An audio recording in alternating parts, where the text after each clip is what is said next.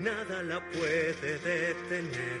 Esta es la música del pueblo y no se deja someter, si al latir tu corazón. Hemos arrancado un nuevo año en la cadena Cervejar, arrancan también nuevas secciones y una de ellas a mí particularmente me hace muchísima ilusión porque en este 2018 se va a celebrar el 150 aniversario de la Revolución de 1868. A lo largo de estos meses queremos hablar un poquito sobre ella y qué mejor que hacerlo con Ignacio Col, presidente de la asociación Bejar 68. Buenos días Ignacio y bienvenido de nuevo a esta tu casa. Hola, buenos días David, encantado. Decía yo que vamos a hacer un pequeño recorrido porque ¿qué vamos a conmemorar en este 2018? Bueno, ya aunque nos llama empezado, si lo contamos siempre que empezamos una explicación, es importante recordar qué es lo que pasó. El 28 de septiembre de 1868, Béjar formó parte de la historia, formó parte de la historia de España con un levantamiento ciudadano contra las tropas de Isabel II.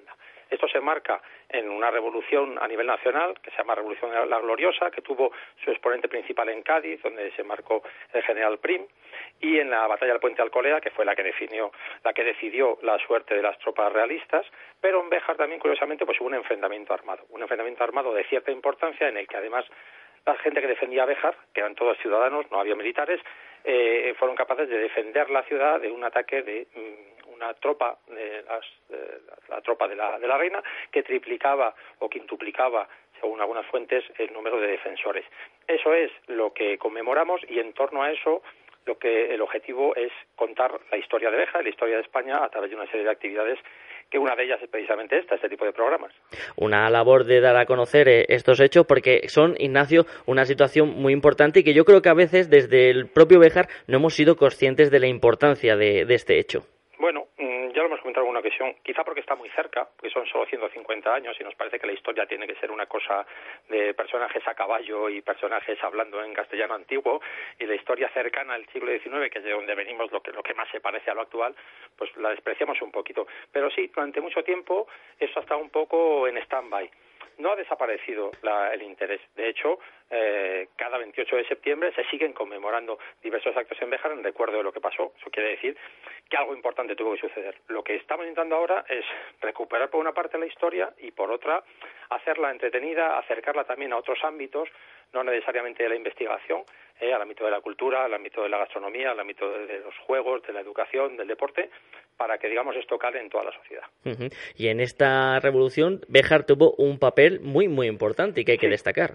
Sí, sí que lo tuvo. Como te he dicho, el centro neurálgico de la revolución fue Cádiz. Allí es donde estaba la Armada, donde se embarcó Prim, que venía de Londres, donde estaba exiliado, le estaba esperando el general Topete, y desde allí, eh, digamos que lanzaron el grito insurreccional, si no me equivoco, el día 22 de septiembre.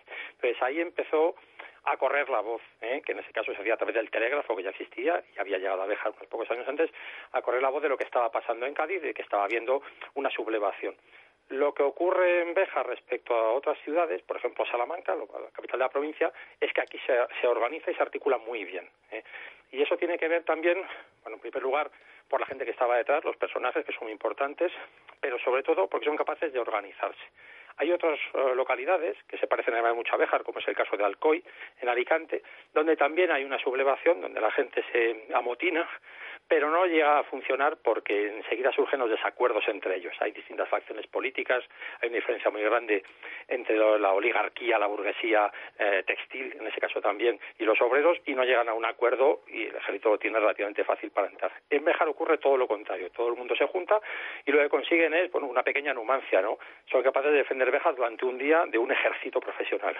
Lo que ocurre es que eso tiene luego una resonancia, una importancia a nivel nacional muy importante que le otorga, bueno, pues una visibilidad a Béjar y una serie de, privilegios de los que de los que también hablaremos. De los que posee en la actualidad, hablaremos a lo largo de estos meses de ello y también vamos a hablar de algunos personajes que ya, por ejemplo, han viajado hasta el siglo XXI. Sí, sí. Eh, lo más eh, bonito de esto es que los personajes los tenemos muy cercanos, hasta el punto de que muchos de los descendientes de los protagonistas de esa revolución siguen viviendo en Béjar o viven en otros lugares del mundo, pero los tenemos localizados. Hay varios personajes que han mm, traspasado las vías del tiempo y de las redes sociales, en concreto tres de ellos, y han aterrizado hace unos días en Twitter. Y lo que están haciendo ahora es tuitear, contar eh, en tiempo real la revolución desde 1868. Son José Fronsky, que fue el, el, general, digamos, al mando, el comandante de la plaza, la plaza Bejarana, es Domingo Guijo, que es un personaje clave en este asunto, músico, eh, tabernero, una persona eh, muy importante, muy politizada y que lleva un poco la manija política del asunto. Y luego una mujer, Isabel Borbón, que digamos es testigo de, de, los sucesos, no es una persona que se involucra directamente, pero que sí observa todo lo que está ocurriendo antes, durante y después, y de hecho forma parte de los testigos del juicio al que se somete posteriormente a varios militares. Y decía yo, Ignacio, y me comentabas tú, muchos apellidos que nos van a resultar familiares, como por ejemplo Gorzo o Argenta. Efectivamente, porque eh, muchos de los descendientes de estos señores eh, siguen en Bejar. Ataulfo Argenta es otro personaje muy importante, era médico y fue el que coordinó la labor de los tres hospitales de sangre que se organizaron en Bejar para atender a todos los heridos, que fueron muchos. ¿eh? la familia de Ataulfo Argenta, pues posible que alguno de ellos esté escuchando, algún bisnieto, algún tataranieto. Eh, en el caso de Gorzo, bueno, pues quizás el personaje más conocido, Víctor Gorzo, que no se llamaba así originariamente, era un francés que se llama Héctor Gorz, y luego eh, castellanizó su apellido. Era muy jovencito en esa época, posiblemente de los más jóvenes, fue uno de los que forjó esos cañones que han quedado un poco como el, como el icono. Como el símbolo, y otro, por ejemplo, que a mí me llama mucho la atención es Cristóbal Anaya. Sí, Cristóbal Anaya es un personaje que debió tener un papel muy importante, porque era una persona de cierta relevancia. Era farmacéutico y tenía eh, la licenciatura en farmacia por la Universidad Complutense de Madrid. Eso quiere decir que era una persona mm, con unos estudios y con un, digamos, con un pedigrí, por llamarlo de alguna manera, en Bejar importante. De Cristóbal Anaya sabemos que estaba en la Junta Revolucionaria y como dato curioso le puedo decir que quien es más conocido no es él, sino que es su hijo, que fue Federico Anaya, que entre otras cosas fue el, fundador de la Unión Deportiva Salamanca. Ignacio, uno de los fundamentos de esta sección y de vuestra asociación Bejar 68 es seguir ahondando en esta historia, seguir aprendiendo, seguir sabiendo qué ha pasado, porque hay muchos personajes o sucesos que todavía no están claros y que puede ayudar a gente que haya tenido un familiar o que haya tenido acceso a, a viejos eh, libros de sus antepasados que tengan que ver con la revolución del 68.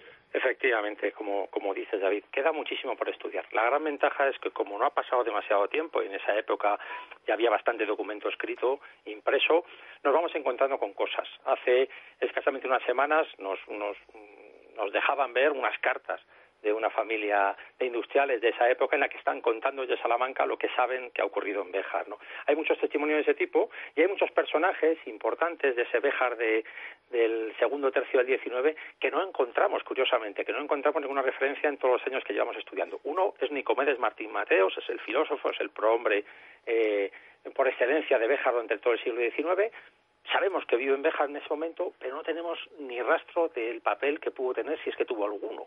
Pero, pero parece raro que no que, que, en ningún momento apareciera en, en, toda esta historia. Y otro es primo comendador, que también era farmacéutico, que después fue diputado en Cortes y del que no tenemos ni rastro. Con eso quiero decirte que eh, necesitamos y nos interesa y nos hace falta que la gente, la gente que nos esté escuchando en Béjar, que tenga alguna relación con alguna de estas personas eh, o que tenga algún documento o que conozca algo, a lo mejor simplemente por la transmisión oral, nos pueda contar sus recuerdos, sus, nos pueda mm, dejar ver sus archivos porque hay mucha información que tenemos todavía que, investigar.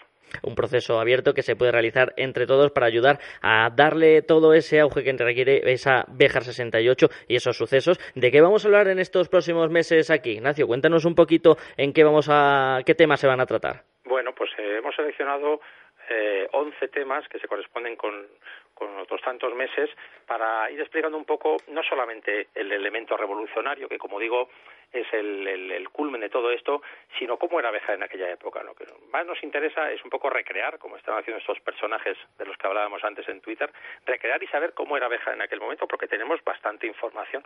Vamos a hablar, por ejemplo, de la ciencia y la tecnología, que es un evento muy importante. Estamos hablando de la época en la que llega a Bejar que llega a Béjar el telégrafo. El telégrafo es como el Internet de ahora, lo que les permitía a la gente comunicarse a distancia, una cosa casi mágica a mediados del siglo XIX. Vamos a hablar de la música en la España de, de 1868, que era un elemento muy importante. Eh, vamos a hablar de los personajes, hemos dado alguna pincelada de alguno de ellos, vamos a hablar en profundidad de algunos de esos personajes, sobre todo de los de Béjar, ¿no? Vamos a analizar también el papel de la burguesía industrial. Eh, hay un papel que juegan las grandes familias industriales del 19, los, los Rodríguez, los Gómez Rodulfo, los Zúñiga, eh, esas personas. Desgranaremos un poco eh, cómo eran, cómo vivían y qué papel juegan en esto. Y vamos a hablar también de otros elementos un poco de la vida cotidiana, cómo estaban organizados los mercados. El 28 de septiembre era día de mercado en Béjar, el mercado de San Miguel. Vamos a hablar cómo estaba, cómo estaba explicado ese, ese mundo y también hablaremos de las consecuencias, es decir, de qué, qué pasó con todo esto, qué, qué, cómo terminó la historia qué le fue bien o mal a Béjar después de esto y a cada uno de los personajes que protagonizaron esta historia. Ya ven que vamos a realizar un viaje hacia 1868, pero puede ser que alguno de los que nos esté escuchando ya le pique la curiosidad o quiera saber más, ¿cómo puede contactar con vosotros? Bueno, eh, de una manera muy sencilla. Nosotros tenemos una página web que funciona las 24 horas del día. la dirección es bejar68 con número.com y ahí pueden eh, localizarnos. Hay un, hay un correo electrónico en el que en el que pueden en el que pueden localizarnos. Eh, en esa página web se van a encontrar mm, bueno bastante información. Hay una información un poco de base y de contexto es decir quiénes somos qué es lo que hacemos por qué lo hacemos cuáles son los objetivos qué hemos hecho ya. Llevamos un año y medio trabajando. Pero eh, sobre todo es la puerta de entrada y de hecho está ocurriendo. Esa página lleva operativa más o menos 18 meses y te puedo decir que recibimos con cierta frecuencia correos y mensajes de gente de muchos lugares de, España y del mundo, no solamente de Bejar, eh, que nos cuentan cosas, nos dan pistas, nos preguntan, se presentan como, como como bisnietos y tataranietos de algunos revolucionarios, es un poco la puerta de entrada. De esa manera nos van a encontrar fácilmente, nos van a poder localizar y bueno, los que estamos en la asociación, la directiva de la asociación, somos gente muy conocida en Bejar. Carmen Cascón, Antonio Avidés, Óscar Reneira, Raúl Hernández, cualquiera de esas personas que viven en Bejar de continuo es eh, embajador de la Revolución del 68 y miembro de esta asociación, con lo cual eh, el acceso es muy fácil. Y sí es interesante comentar también que esto no es una cosa solamente para eruditos y para, y para investigadores o historiadores, porque de hecho la gran mayoría de los que estamos ahí no somos investigadores. Hay algún compañero o compañera que sí que son investigadores profesionales o historiadores de profesión, pero la mayoría de nosotros somos voluntarios, podríamos decir, somos aficionados. ¿eh? La ventaja de esto es que eh, uno se puede arrimar sin tener demasiado conocimiento, nos hace falta la voluntad, la voluntad de aprender y la voluntad de hacer cosas. Vamos a organizar a lo largo de estos próximos meses bastantes actividades o unas cuantas actividades. Y vamos a necesitar ayuda, con lo cual nos interesa mucho que la gente conecte con nosotros y nos aporte lo que cada uno pueda. Esa puerta abierta para que cada uno se ponga en contacto con Bejar 68 y que sea esa alimentación recíproca entre los que quieren saber y los que saben y alimentarse mutuamente, porque también, eh, Ignacio, por ejemplo, hay, y vamos a hablar a lo largo de estos meses también, de obras, de literatura y películas o incluso música que está inspirada en esta revolución. Exactamente.